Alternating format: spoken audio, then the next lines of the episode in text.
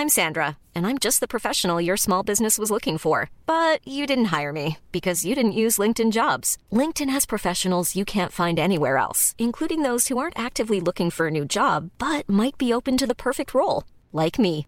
In a given month, over 70% of LinkedIn users don't visit other leading job sites. So if you're not looking on LinkedIn, you'll miss out on great candidates like Sandra. Start hiring professionals like a professional. Post your free job on linkedin.com/people today.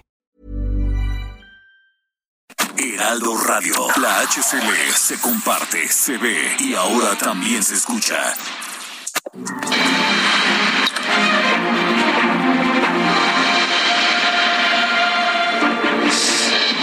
Muy buenas noches, bienvenidos al programa número 30 de Ruta 2022. De hecho, el último programa de esta serie, Ruta 2022. El último programa porque después de hoy vendrá la elección del próximo domingo en este esfuerzo editorial 360 de Heraldo Media Group que comenzó en noviembre del año pasado y que ha dado un amplio recorrido y detallado seguimiento de las elecciones para las seis gubernaturas que estarán en juego el próximo domingo 5 de junio. Yo soy Alejandro Cacho y le agradezco que nos acompañe. Saludo a quienes nos escuchan por la cadena nacional de Heraldo Radio y a quienes nos ven también por Heraldo Televisión. Un enorme agradecimiento para todos ustedes. Nos pueden escribir a nuestro WhatsApp, el 56 24 10 47 10. Y Sofía García, pues se nos acabó Ruta 2022. Llegamos a esta segunda ruta, ¿no? Mm. Faltan todavía otras más, pero por lo menos estas 30 semanas, 30 programas. El domingo tendremos ya claridad de todo lo que pasa. Ya veremos, ya platicaremos aquí qué es, cómo va por lo menos de aquí al domingo 5 de junio. El domingo confirmaremos lo que hemos venido dando seguimiento en esta ruta 2022, porque esta noche, esta noche tenemos las últimas encuestas de opinión pública, marketing e imagen y que publica Heraldo Media Group. Esta noche tendremos quienes se perfilan como los seguros ganadores, prácticamente ganadores de las seis elecciones para gobernador de el próximo domingo. Así que no se despegue de Ruta 2022 porque le diremos quienes pintan para convertirse en gobernadores o gobernadoras de sus estados. Así que bienvenidos y comenzamos. Faltan seis días para las elecciones del 2022.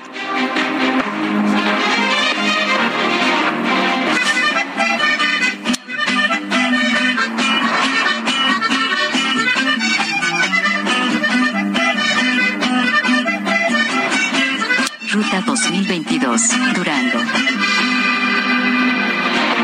Y esta noche hemos decidido comenzar con la elección más competida, la más reñida que se presenta a seis días de la elección de eh, gobernador en Durango. Precisamente en Durango, de acuerdo a los datos, los números de opinión pública, marketing e imagen, hay prácticamente un empate técnico. ¿Quiénes están en ese empate técnico? Esteban Villegas, del PAN PRI PRD, que cierra el mes de mayo con un porcentaje de preferencia electoral del 42.5%. Pero Marina Vitela de Morena, Partido Verde y PT tiene 41% de acuerdo a estos mismos números de eh, opinión pública, marketing e imagen, una contienda cerradísima que así, así se vio desde el principio allá en Durango. En tercer sitio, sin ninguna posibilidad, Patricia Flores Elizondo de Movimiento Ciudadano que tiene 4.1% de la preferencia electoral. Pero ojo, ojo con los indecisos, porque en Durango hay 8% de ciudadanos, 8% de duranguenses que aún no saben por quién van a votar y ese 8% va a definir si gana Esteban Villegas, que tiene 42.5%, o si gana Alma Marina Vitela, que tiene 41% de la preferencia electoral. Una elección cerradísima que pinta para ser un final de fotografía. de fotografía y ahí vamos a estar porque sí, sin duda será el tema de temas esta elección que se llevará a cabo allá en Durango. Pero veamos cómo ha sido esta tendencia desde el arranque de esta jornada. Miren, en diciembre, por ejemplo, Morena sumó el 42.4% y en febrero cayó cayó, han ido así, cayó al 41.2%. En marzo, Morena de nuevo avanza y es, llega al 41.8%. En abril, suma otro punto y llega al 42.6. En mayo, vuelve y regresa pues al 41%. Ha estado así, entre el 41 y el 42%. En tanto que el PRI, bueno, pues en diciembre inició, cuando arranca esta campaña, con el 15.1%, en tanto que en febrero, ya con la alianza del PAN y del PRD, repunta a 38%. En marzo llega al 39.6% y en abril sube al 41.4%. En mayo, en mayo cierra arriba de Morena, con el 42.5%. Movimiento Ciudadano arranca diciembre con el 4%, está por muy, muy, muy abajo. En febrero subió apenas al 4.8%, marzo baja al 3.1% y apenas ahora en mayo, bueno, pues regresa al 4.1%. Se ha mantenido, no, no pasa del 4%. Y bueno, ¿quién tiene toda la información?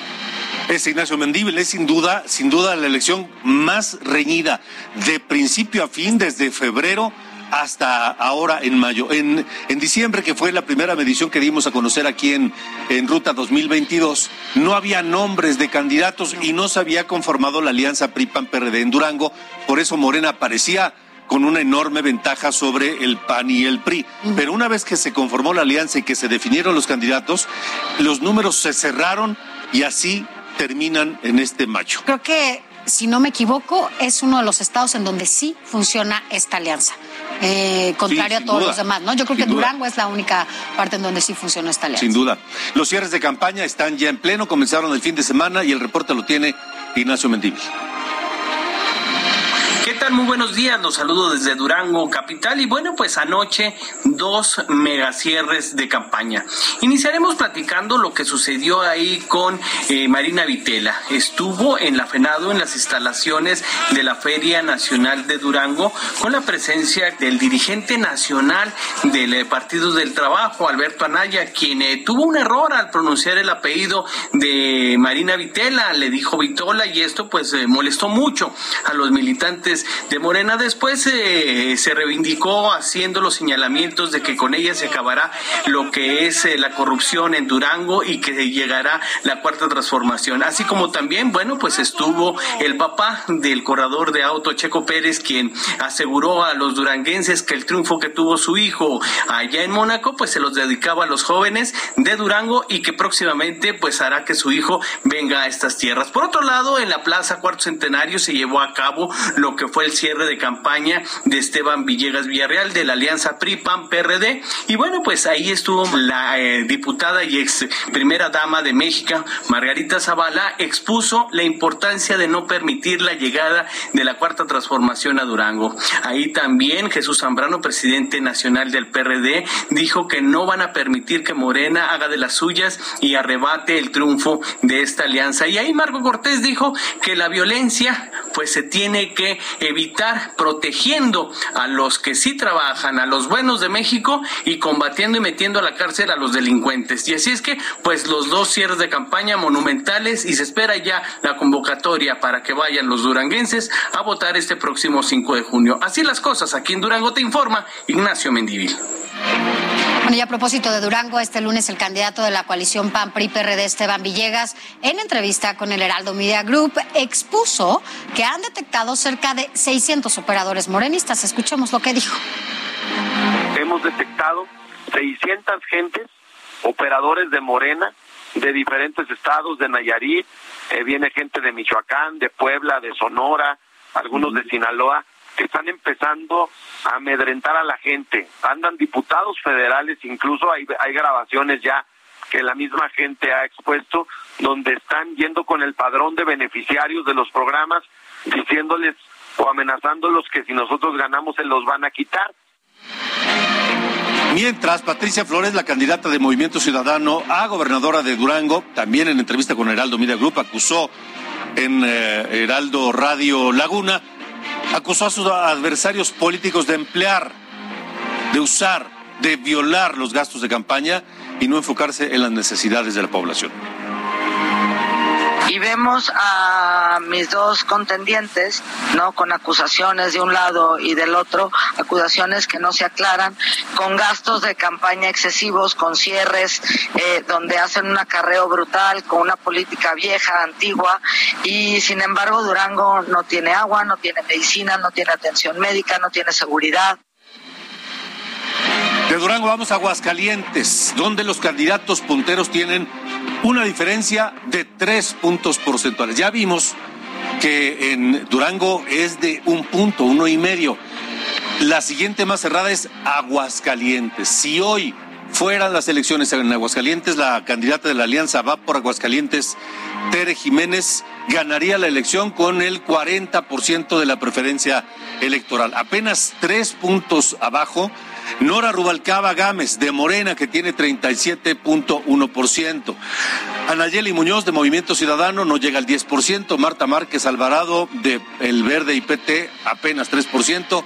Natsieli Rodríguez de Fuerza México 1.4%. Ojo, los, los indecisos son 5.6% en Aguascalientes que podrían finalmente inclinar la balanza, pero hoy la ventaja es poca se cerró muchísimo. Eh, al principio, lo vamos a ver en un momento más, al principio la ventaja era muy importante de la alianza PRI-PAN-PRD con Teresa Jiménez. Hoy son tres puntos de acuerdo a los números de imagen pública, opinión pública, marketing e imagen. Así es, Aguascalientes fue la gran sorpresa, sobre todo en estas cifras y cómo se movieron. Por ejemplo, la candidata de la alianza, vamos a ver cómo se movió, de Va por México, que integran PAPRI y PRD, Tere Jiménez, inició en diciembre con el 44.7% de la intención del voto. Para febrero, para febrero llegó al 49.7%. En marzo fue del 46.1%, en abril cayó, cayó dos puntos, 44.2%, y ahora cierra en mayo con el 40%. En el caso de la candidata de Morena, Nora Rubalcaba, inició diciembre con el 25.5% de la intención de voto. Para febrero subió 5 puntos, o más, un poco más de 5 puntos, 31.2%. En marzo, un poquito más, 32.2%, fue paso a pasito, y en abril se ubicó en el 32.5%. Y ahora en mayo cierra con 37.1%. Como dices, a tres puntos después de que había una gran diferencia, casi 10. Esa gráfica muestra clarísimamente cómo sí comenzó eh, Teresa Jiménez alto, con una, una ventaja de, de 15 puntos, eh, de, 20 puntos prácticamente, y eh, su punto más alto fue en febrero y desde entonces empezó a bajar, a bajar, a bajar, a bajar. Caso contrario del de eh, Nora Rubalcaba que de febrero hasta mayo solo subió. Solo hizo subir y subir y subir a ver en qué termina esa elección. Mira, subió 12 puntos de inicio a fin, por lo menos son 12 puntos los que subió, ¿no? Y, tenía 15 puntos de diferencia. Vaya, ese es un caso importante. También Anayeli Muñoz de Movimiento Ciudadano, bueno, ella muy lejana, en diciembre tenía apenas el 1.9% de la intención de voto, en febrero llegó al 5.8%, para marzo caer de nuevo al 3.8%. En abril levantó de nuevo con 7.7% de las preferencias electorales y finalmente cierra con el 9.6%. Sin embargo, bueno, está muy por debajo de alcanzar a quienes están en el puntero. En Aguascalientes y en Durango la clave van a ser los indecisos. Así es. Ahí se va a definir todo. Por lo pronto, las cinco candidatas a gobernar Aguascalientes cerraron campañas. Omar Hernández. A una semana de las votaciones, las cinco candidatas a la gubernatura de Aguascalientes comenzaron con mítines de cierre de campaña durante este fin de semana. El sábado, Tere Jiménez, candidata de la coalición Va por Aguascalientes, conformada por el PAN, el PRI y el PRD, comenzó con una serie de eventos de cierre de campaña. El primero de ellos lo realizó con la juventud de la entidad en la Arena San Marcos. Estuvo acompañada de Marco Cortés, dirigente nacional del Partido Acción Nacional, y de Maru Campos, gobernadora de Chihuahua. Por su parte, Nora Rubalcaba, candidata de Morena, tuvo el cierre de campaña en la capital, respaldada por la jefa de gobierno de la Ciudad de México, el dirigente nacional de Morena y el secretario de Gobernación. En cuanto a Marta Márquez, candidata por la alianza Juntos Hacemos Historia, conformada por el Partido del Trabajo y el Partido Verde Ecologista de México, realizó su cierre de campaña donde tuvo un evento de lucha libre. Anayeli Muñoz, candidata de Movimiento Ciudadano, agradeció en sus redes sociales a las personas que la acompañaron en su cierre de campaña Durante la tarde del sábado, Natsieli Rodríguez de Fuerza por México no ha tenido eventos públicos desde el 24 de mayo, fecha en que se presentó al segundo debate organizado por el órgano electoral. Se desconoce si tendrá eventos de cierre de campaña. Con algunos eventos públicos y de carácter privado, las candidatas continuarán esta semana las reuniones permitidas durante el proceso electoral para conocer la decisión final de la población que el próximo domingo elegirá la primera gobernadora de la entidad. Desde Aguascalientes, Omar Hernández, para Heraldo Media Group. Continuando con Aguascalientes, Nora Rubalcaba, quien es candidata de Morena a gobernar ese estado, en entrevista con el Heraldo Media Group, aseguró que ha repuntado en las preferencias gracias al acercamiento que ha tenido con la gente. Escuchemos. Bueno, que nosotros tenemos una campaña de contacto con la ciudadanía. Nos hemos centrado en tocar puertas las más que podamos. También es cierto que hemos ido a las plazas públicas, a los mercados, a las principales avenidas en donde nos podemos encontrar con el mayor número de gentes para mandar el mensaje de la transformación. Pero también nos hemos reunido con muchos sectores, con los ambientalistas, con los maestros, con los trabajadores de la salud, los promotores de cultura, los del deporte. Es decir, hemos tenido un acercamiento con todos los actores de la población. Bueno, vamos a Quintana Roo, donde hay una diferencia de 15 puntos entre la candidata puntera, que es eh, la candidata de Morena, Mara Lezama, quien hoy resultaría ganadora de la elección si fueran los procesos. Tiene 36.8% de la preferencia electoral contra 21.8% de eh, Laura Fernández Piña. Se antoja muy complicado que Laura Fernández Piña llegue siquiera pues a, competirle a Mara Lezama. Tercer lugar, José Luis Pech de Movimiento Ciudadano, 15%. Leslie Hendricks, que estará más adelante en este estudio con nosotros, 7%.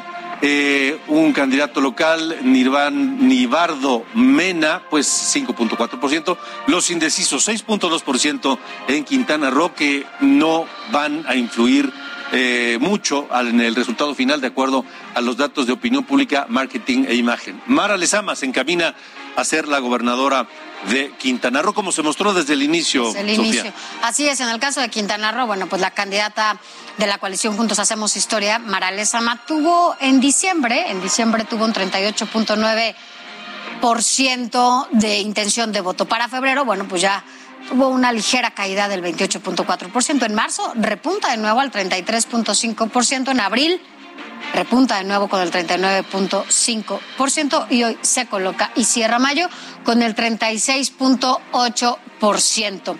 En tanto que, bueno, pues en el caso de la candidata de la Alianza Va por Quintana Roo, Laura Fernández, inició diciembre con el 28.4% de la intención de voto. En febrero llega al 13.2% de esta intención. Marzo, 23.2%. Ahí, bueno, bajaba, subía. En abril, 21.2%. Y finalmente en mayo lo cierra con el 21.8% de las preferencias electorales y finalmente, bueno, pues en el caso de la candidata del PRI, Leslie Hendricks, inició en diciembre con el 8.3%, se mantuvo, se mantuvo así también en febrero y después en marzo sube dos puntos al 10.7%, en abril tiene una ligera caída del 6.6% y finalmente cierra en mayo con el 6.8, tal y como se da a conocer hoy en la encuesta publicada en el Heraldo de México. Movimiento Ciudadano inició con el 2.4%, en febrero tuvo un repunte interesante, ¿te acuerdas que era cuando estaba el caso de Palazuelos ahí, sí, se hablaba de que Palazuelos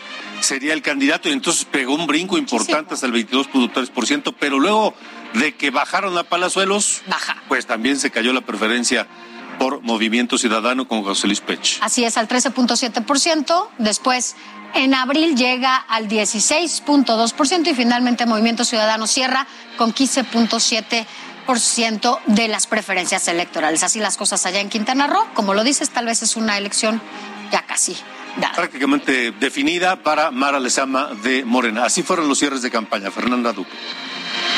El secretario de Gobernación, Adán Augusto López Hernández, así como los gobernadores de Tabasco y Chihuahua, estuvieron de visita por Playa del Carmen de cara al 5 de junio. El motivo fue acompañar a las abanderadas de la alianza Va por Quintana Roo, Laura Fernández Piña, y Juntos Haremos Historia, Mara Lezama Espinosa, en sus cierres de campaña por este municipio. El titular de la CEGOP estuvo con la candidata de Morena en diversas reuniones con el sector empresarial, con quienes se tocaron temas como la seguridad y el tren Maya. Al mediodía, el funcionario federal se unió a Carlos Manuel Merino Campos, gobernador de Tabasco, y la senadora con licencia Maribel Villegas, quienes estuvieron presentes en el cierre en solidaridad de la campaña de Mara Lezama. Por la tarde fue el turno de Laura Fernández de hacer lo propio en este municipio, que este fin de semana concentró la mayoría de las actividades. En su discurso hizo un llamado a la ciudadanía a reflexionar a quién le dan su voto y aseguró que buscará evitar que los aliados del Partido Verde lleguen a la gobernatura. La aspirante gobernadora estuvo acompañada de la gobernadora de Chihuahua, María Eugenia Campos, el diputado federal Luis Espinosa Cházaro y Alejandra Gutiérrez, presidenta municipal de León, Guanajuato. Para el Heraldo Media Group, Fernanda Duque. A propósito de Quintana Roo, el gobierno estatal informó que hoy, 30 de mayo, liquidó ya en su totalidad los créditos a corto plazo que estaban contratados. En diciembre del año pasado existían contratos de créditos de la deuda pública de corto plazo con instituciones financieras con un saldo de 1.763 millones de pesos. Estos se adquirieron para hacer frente a las necesidades sociales que afectaron al Estado durante la pandemia por COVID-19. Y hoy finalmente se liquidó la última amortización por parte del gobierno de Carlos Joaquín. Ahora, si hoy fueran las elecciones en Hidalgo, vamos a Hidalgo, pinta para que por primera vez en la historia Hidalgo tenga un gobierno no prista. ¿Por qué le digo esto? Porque Julio Menchaca, Julio Ramón Menchaca Salazar, candidato de Morena, Partido del Trabajo y Nueva Alianza, tiene 52.1% de la preferencia electoral. Segundo lugar, Carolina Vigiano del PAN PRI PRD, 35.1% de la preferencia electoral. Son 17 puntos de diferencia entre Julio Menchaca y Carolina Vigiano. Sin ninguna posibilidad. Francisco Javier Berganza de Movimiento Ciudadano, otra elección perdida para este candidato eterno que no gana una sola. Eh, José Luis Lima Morales del Partido Verde 2.3%, no, no, no repuntó jamás. Y los indecisos en Hidalgo apenas rascan el 4%, cosa que no, no, no, no afectará el resultado final. Y de acuerdo a los números de Opinión Pública, Marketing e Imagen, Julio Menchaca ganará la elección de Hidalgo para gobernador con el 52.1% de la preferencia electoral. Así es, no hay mucho que hacer allá en Hidalgo Morena y su candidato. Veamos cómo fue este recorrido, Julio Menchaca. Fíjese, arrancaron con el 48.5% de las preferencias electorales eh, para febrero. Bueno, pues tenían el 40.6, hubo un pequeño deceso. Después en marzo sube de nuevo al 46.1, abril con el 43.3 y finalmente mayo lo cierra con el 52.1% de las preferencias cerró fuerte. Cerró, cerró muy bien, llegó, entró muy bien y cerró muy bien. Vaya, se ha mantenido siempre arriba. Y por su parte, la alianza PRI-PAN-PRD, que encabeza la candidata Carolina Villano, inició el proceso con el 22.5% para el PRI y el 8.5% para el PAN. Ya en alianza, para febrero, la aceptación fue del 28.1%, en marzo del 34%, para abril subió otro poquito más, 34.6%, y finalmente el mes lo cierra Carolina Villano con el 35.1%. Movimiento Ciudadano, sí, muy lejano siempre, y diciembre lo arranca con el 1.7% apenas, febrero el 7.5%, marzo 4.8%, abril se mantiene con ese 4.8% y finalmente mayo con 4%. Un resultado totalmente lejano, ¿no? A lo que están en este momento con el 52%. Estamos hablando de casi 50 puntos de diferencia. Ninguna posibilidad, así que Julio Menchaca será, de acuerdo a estos números de Opinión Pública Marketing Imagen, el próximo gobernador de Hidalgo. Hidalgo por primera vez tendría un gobierno no prista. José García tiene los detalles del cierre de campaña. El candidato común de Juntos Hacemos Historia en Hidalgo, Julio Menchaca Salazar, finalizó su campaña electoral ante más de 30.000 personas en la explanada de Plaza Juárez en Pachuca, donde vaticinó la victoria de la cuarta transformación de la entidad el próximo domingo.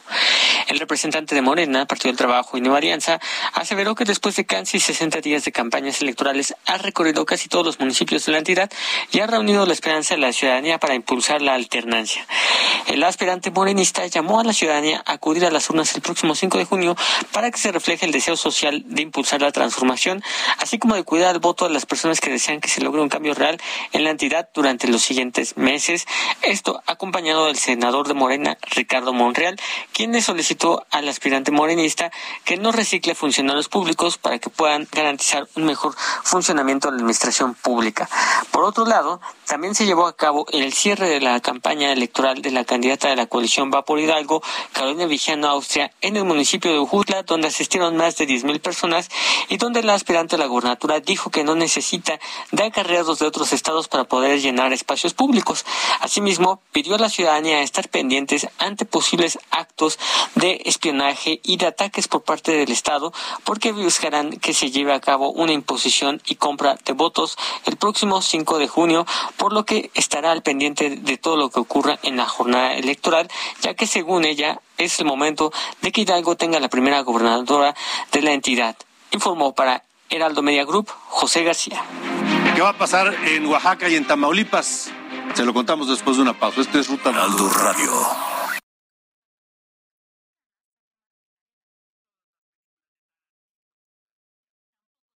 Heraldo Radio 98.5 FM, una estación de Heraldo Media Group, transmitiendo desde Avenida Insurgente Sur 1271. Millions of people have lost weight with personalized plans from Noom, like Evan, who can't stand salads and still lost 50 pounds. Salads generally for most people are the easy button, right? For me, that wasn't an option. I never really was a salad guy. That's just not who I am. But Noom worked for me. Get your personalized plan today at Noom.com. Real Noom user compensated to provide their story. In four weeks, the typical Noom user can expect to lose one to two pounds per week. Individual results may vary. Torre Carrachi, con 100.000 watts de potencia radiada.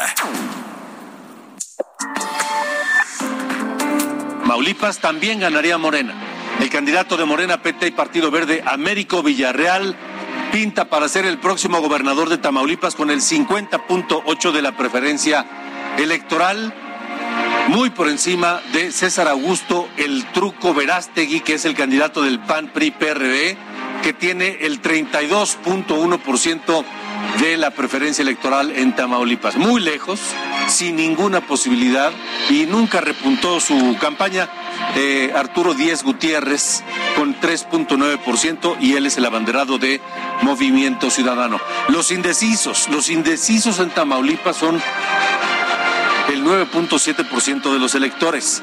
Se antoja muy difícil, muy, muy difícil que ese porcentaje logre alterar el resultado. Por eso decimos que la intención de voto favorece a Américo Villarreal, candidato de Morena, y que lo más probable, de acuerdo a estos números de opinión pública, marketing e imagen, es que Américo Villarreal sea el próximo gobernador de eh, Tamaulipas, como ocurrió igual que en otros estados, de principio a fin a la cabeza. Así es, en esta ruta 2022, bueno, Morena, aquí en Tamaulipas, arrancó siempre a la cabeza. En diciembre, por ejemplo, tenía el 53.1%. En febrero tuvo una ligera caída del 41.2%. De nuevo repunta para marzo en el 2022, 44.8%, abril 49.6% y ya mayo lo cierra con el 50.8%. En tanto, que el PAN en diciembre obtuvo el 20.6%, en febrero repuntó con el 32.7%, después en marzo cae un poco, un punto, 31.4%, en abril el 36.0% y ya cierran en esta alianza PAN-PRI-PRD en mayo con el 32.1%. Y finalmente, muy lejano, ya lo decías, Movimiento Ciudadano, pues arranca con el 1.7%, sube un poco en febrero con el 5.5%, marzo 4.8%, vuelve a bajar, sube otra vez en abril con el 5.6%, pero cierra con el 3.6, 3.9%, es decir, muy, muy lejano del Muy primer sin ninguna posibilidad. Sí, no. Américo Villarreal, de Morena, eh, PT y, y- y- y Partido Verde, se mantuvo de principio a fin con una amplia ventaja. Vamos a ver cómo fueron los cierres de campaña, Carlos Jiménez.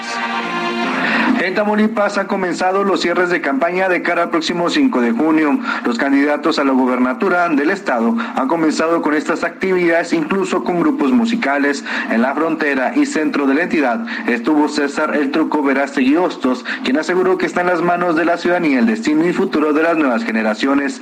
Esto fue lo que comentó César Verástegui Hostos. Nada extra para Tamaulipas. Pero yo quiero decirles que el truco, el truco es trabajar, el truco es resolver y que les voy a demostrar que el truco, el truco es más cabrón que bonito. Y van a ver. Muchas gracias, Victoria. Que Dios me los bendiga. Por su parte, Américo Villarreal Anaya estuvo en la ciudad de Tampico, en la zona de Hidalgo y también en la frontera en Nuevo Ladero, donde estuvo acompañado de Claudia Sheinbaum y Adán Augusto. Pidió también al gobernador del estado sacar las manos del proceso electoral. Esto fue lo que comentó Américo Villarreal. Ellos Tamaulipas es su feudo y que las y los tamaulipecos son sus siervos. Están muy equivocados y la respuesta la van a tener muy pronto. Cabe señalar que hasta el momento no se ha reportado ninguna situación de riesgo para el próximo 5 de junio. Incluso el INE y el IETAM aseguraron estar listos para este proceso electoral. Carlos Juárez. Bueno, por su parte, Américo Villarreal, candidato de Morena a la gubernatura de Tamaulipas, en entrevista con el Heraldo Media Group, exigió al gobernador Francisco García Cabeza de Vaca garantizar una jornada en paz. Escuchemos y que no queremos que la voluntad popular que vemos reflejada en las concentraciones masivas y en las encuestas se vea truncada por manipulaciones y maniqueo en la jornada electoral. Y la forma de evitarlo es coordinando a nuestros ciudadanos, a las tamaulipecas y tamaulipecos, a que vayan a expresar esta voluntad libre y soberanamente este próximo 5 de junio. Arturo Díaz Gutiérrez, de Movimiento Ciudadano, también habló para Heraldo Milagro. Es muy importante, de veras, este 5 de junio, que salgan y voten por un mejor Tamaulipas. En mi gobierno va a ser un gobierno que sepa escuchar todas las voces. Vamos a mejorar efectivamente la seguridad. Voy a poner todo mi empeño en el tema de salud, educación, y vamos a abrir las puertas a toda la inversión para generar fuentes de empleo. Terminamos con Oaxaca. ¿Por qué terminamos con Oaxaca? Porque ahí en Oaxaca es donde se registra la ventaja más amplia de los seis estados. En Oaxaca, Salomón Jara Cruz, de Morena PT Partido Verde, cierra la campaña con un 55.5% de diferencia sobre su más cercano perseguidor, que es Alejandro Avilés Álvarez del PRI y PRD, que tiene apenas el 15 y medio por ciento, o sea, 40 puntos de ventaja. Es una, es una, es una ventaja aplastante la que tiene Salomón Jara allá en Oaxaca, que será sin duda el próximo gobernador. Y así se mantuvo, Sofía, de principio a fin también Morena allá y Salomón Jara en Oaxaca. Así es, este estado que dejará de ser prista, ya no va a ser el otro, priista, sí, ¿no?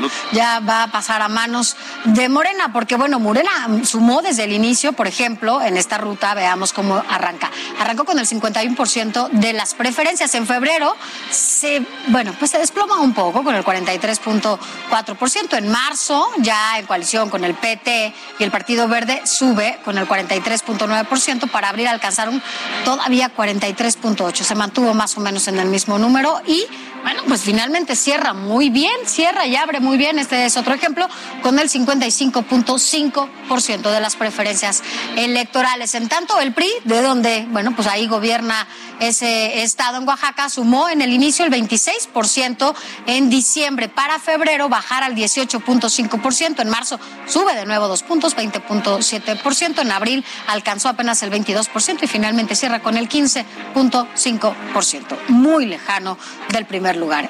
En diciembre, el PAN, por ejemplo, registró, arranca esta carrera con el 11.5%, en febrero bajó al 6.5% y en marzo sumó apenas 5.5%. En abril llegó apenas al 3.3% y pues ahora está en un muy, muy, muy lejano el PAN con 4.1%. 4% de las preferencias. Movimiento Ciudadano es el mismo caso. Arranca con 2.6%, así llega en febrero al 7.6%, en marzo al 7.3%, abril baja 6.9% y finalmente cierra, cierra Movimiento Ciudadano con el 4.6%. Están muy lejos. Es como lo dices, una de las elecciones ya más definidas. No hay mucho que hacer. Una diferencia aplastante.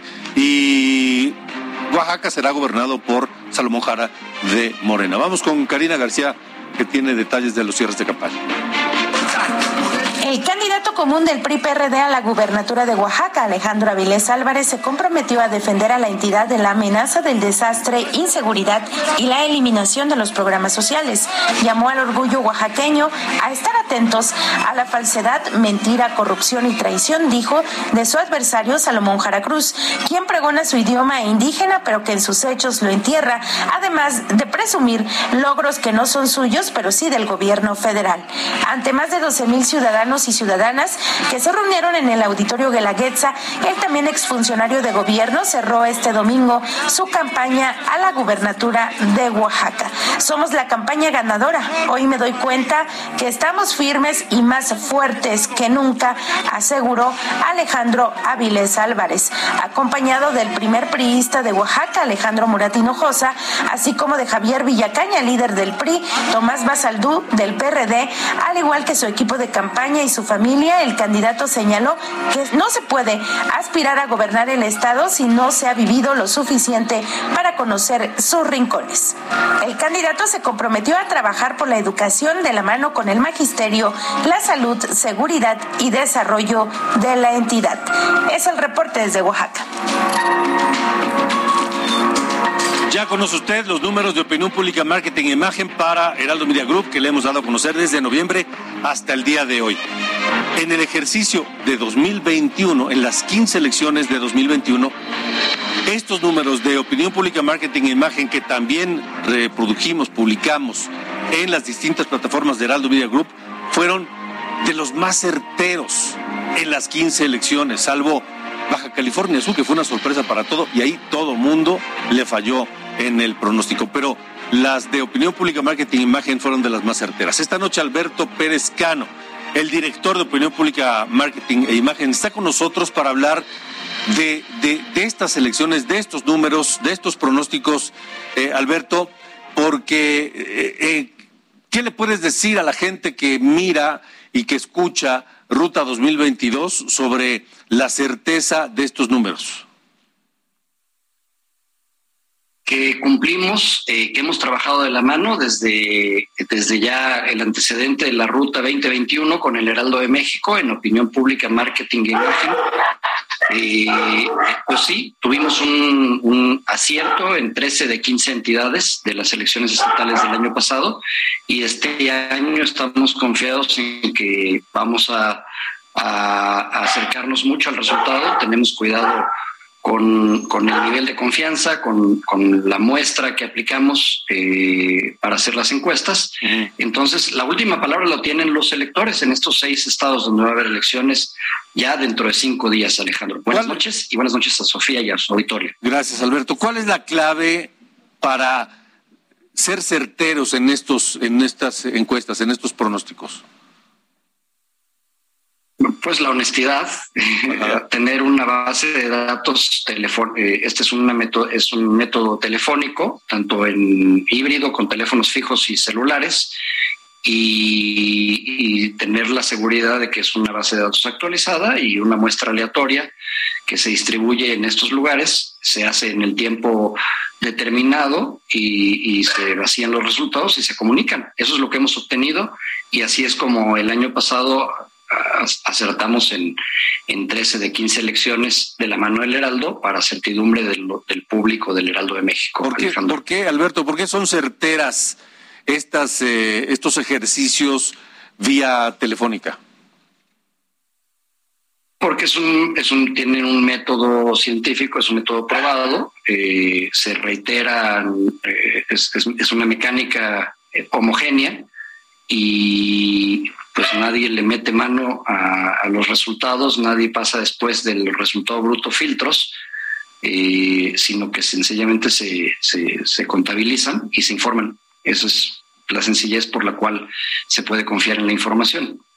Ahora también la ventaja es que eh, estás hablando al teléfono de la gente, donde la gente no tiene que decir quién es, no tiene que dar su nombre, no da su cara y simplemente contesta a veces a base del teclado de su teléfono eh, las distintas opciones de la encuesta. ¿Estoy en lo correcto?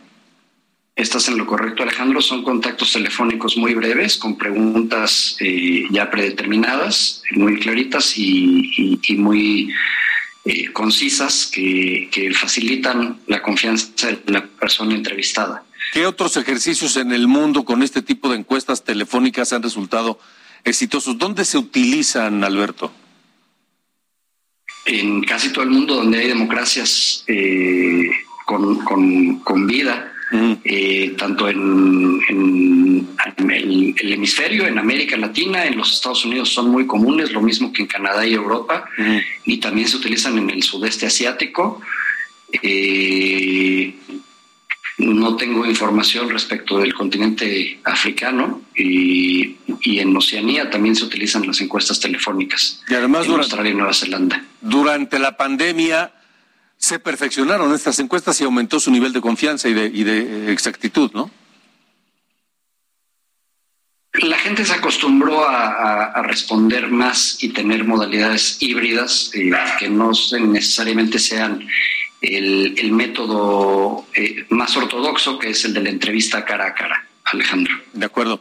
Pues eh, Alberto, Alberto Pérez Cano, director de Opinión Pública Marketing e Imagen, gracias por este enlace, por esta explicación que me parece la audiencia de eh, Heraldo Media Group, la audiencia de Ruta 2022 merece y es importante que la conozcan para, para saber cuál es la confianza que puede tener en los resultados de estos ejercicios de opinión pública, marketing e imagen. Solamente para cerrar, ¿cuál es el margen de error que están manejando en este año, Alberto?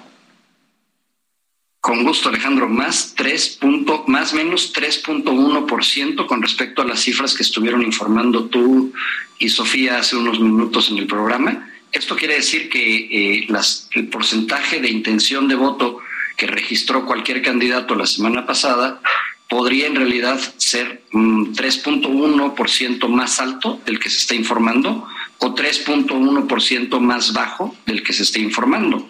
Y eso es lo que mm, ustedes lo interpretaron muy bien.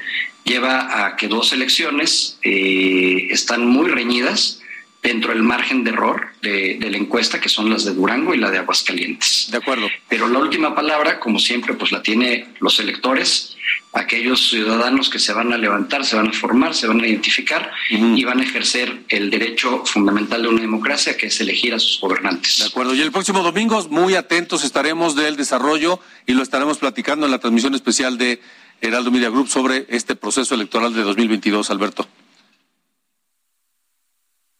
Con mucho gusto, que estén muy bien. Buenas noches. Gracias, es Alberto eh, Perezcano, el director de Opinión Pública, Marketing e Imagen. Y el próximo domingo, desde las 8 de la mañana, estaremos aquí transmitiendo para toda la gente de Heraldo Media Group las incidencias de la elección. Todo, desde la apertura de, casillas hasta el cierre y después. todo lo que se dé aquí lo vamos a estar platicando. Aquí estaremos en ruta. Leslie Hendricks, la candidata del PRI a gobernadora de Quintana Roo, está con nosotros. Platicaremos eh, con ella en un momento más, pero antes otra cosa. Antes vámonos rápidamente a lo que dijo hoy el presidente Andrés Manuel López Obrador, porque recibió allá en Palacio Nacional a integrantes de la comunidad indígena de Jalisco y también se comprometió a la devolución de sus tierras. Vamos a ver de qué se trata en este resumen de noticias. Michoacán, empresas fumigadoras suspendieron sus labores en los sembradíos de plátano del municipio de Cuauhtiana debido a la situación de inseguridad que priva en esa zona limítrofe con Colima. De acuerdo con la Comisión Nacional para Prevenir y Erradicar la Violencia contra las Mujeres en Jalisco, las muertes violentas de mujeres ha disminuido en 57.1% durante el primer cuatrimestre del año en comparación con el mismo periodo en 2021. El Instituto Guatemalteco de Migración informó que siete de sus conacionales sufrieron un accidente cuando intentaban cruzar en una balsa sobre el río Suchiate en los límites de Chiapas y Centroamérica, por lo que pidieron a sus ciudadanos no exponerse. El presidente Andrés Manuel López Obrador se reunió en Palacio Nacional con autoridades de la comunidad huixárica y se comprometió a resolver su conflicto agrario y restituir tierras antes de que concluya este año.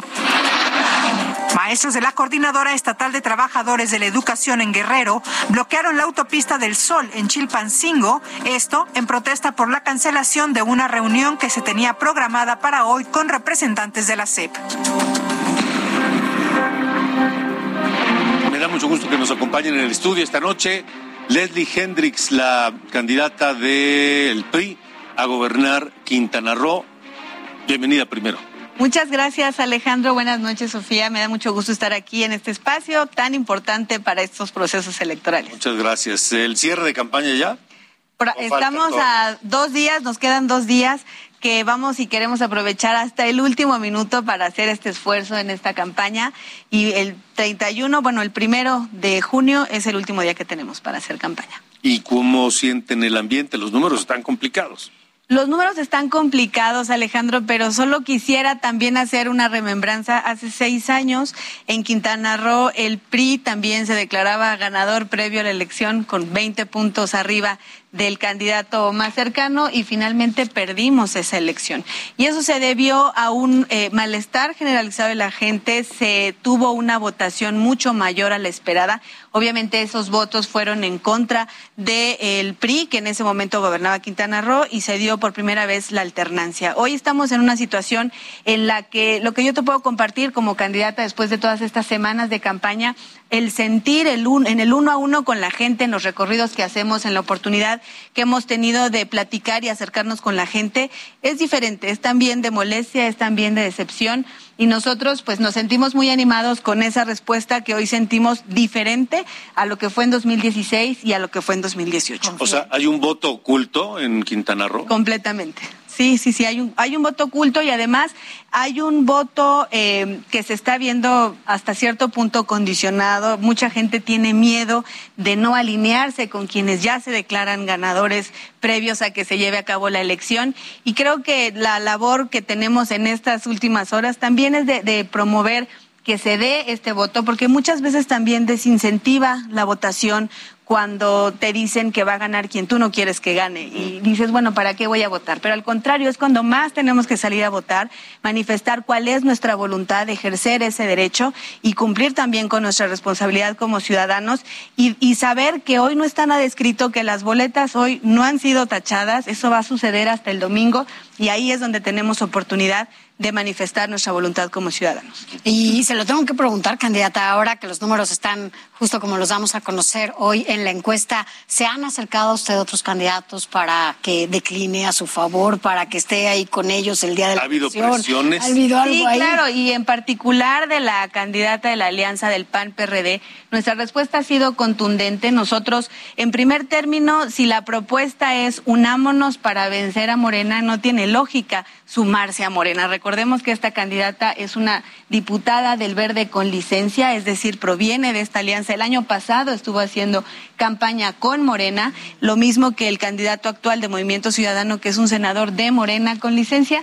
Entonces, no, no veo la lógica de sumarse a Morena para vencer a Morena, en primer término. Y en segundo, pues nuestra propuesta es auténticamente quintanarroense. Hoy estamos eh, haciendo esta alianza con los ciudadanos, con todo Quintana Roo, porque conocemos la situación que hoy eh, vivimos en nuestro estado y queremos hacer una propuesta para que estemos mejor. O sea que en Quintana Roo, Leslie Hendricks del PRI es la única y verdadera opción de oposición para. Somos la única oposición hoy por hoy y ese es el llamado también que hacemos a todos los quintanarroenses que no estamos de acuerdo con lo que hoy está sucediendo en nuestro estado, con lo que vemos que está sucediendo a nivel nacional y la manera de impedir que esto permee a nuestro estado es no cediendo eh, el, el gobierno estatal a esta mal llamada cuarta transformación. ¿Esperan ustedes una elección tranquila, en paz, legal en Quintana Roo? Esperamos una elección tranquila y en paz. Sabemos que este ha sido el gran esfuerzo que están haciendo nuestras autoridades electorales eh, en Quintana Roo y esperamos que esto se garantice. Eh, es importantísimo que estos procesos, estas elecciones se desarrollen de una manera en la que los ciudadanos se sientan seguros de ir a emitir su voto. ¿Dónde será el cierre? Adelántanos un poquito. Pues bueno, mañana vamos a estar en la ciudad de Chetumal haciendo el cierre con los candidatos que están más hacia el sur del estado y el miércoles estaremos haciendo un cierre en Cancún con, con los ocho candidatos de las diputaciones locales de este municipio y finalmente estaremos en Cozumel haciendo ya el último evento de campaña. ¿Eso será el miércoles? El miércoles eh, primero de junio. ¿Y después, los días en que ya no se puede hacer campaña? Pues no haremos campaña, estaremos haciendo este lo que corresponde. Reflexionando. Así es, reflexionando, organizándonos para el día más importante que es el 5 de junio. Ok. Eh, ¿Por qué los quintanarroenses deberían votar por Leslie Hendricks?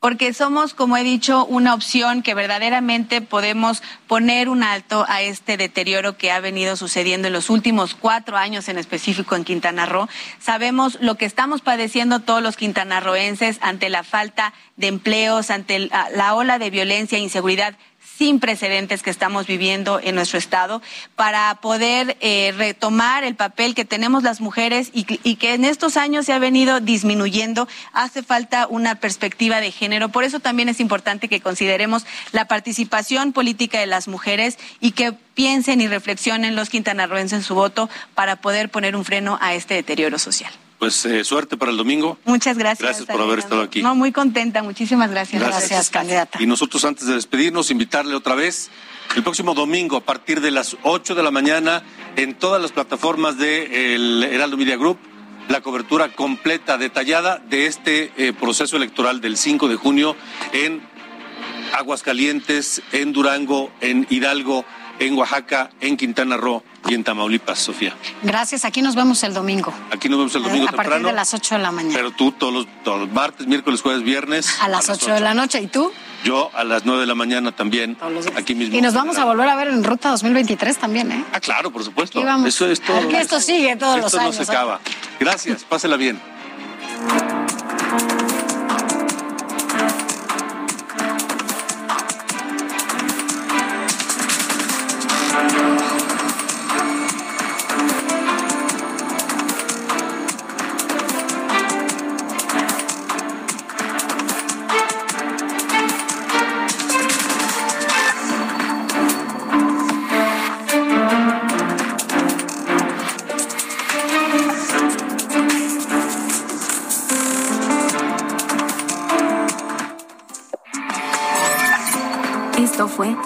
República H con Alejandro Cacho. Heraldo Radio 98.5 FM, una estación de Heraldo Media Group, transmitiendo desde Avenida Insurgente Sur 1271, Torre Carrachi, con 100.000 watts de potencia radiada. When you make decisions for your company, you look for the no-brainers. And if you have a lot of mailing to do, Stamps.com is the ultimate no-brainer. It streamlines your processes to make your business more efficient, which makes you less busy. Mail checks, invoices, legal documents, and everything you need to keep your business running with Stamps.com. Seamlessly connect with every major marketplace and shopping cart. Schedule package pickups and see your cheapest and fastest shipping options from different carriers. With rates up to 89% off USPS and UPS rates. And with the Stamps.com mobile app, you can take care of mailing and shipping wherever you are. Make the same no-brainer decision as over 1 million other businesses with Stamps.com. Sign up with code PROGRAM for a four-week trial, plus free postage and a free digital scale. No long-term commitments or contracts. That's Stamps.com. Code PROGRAM.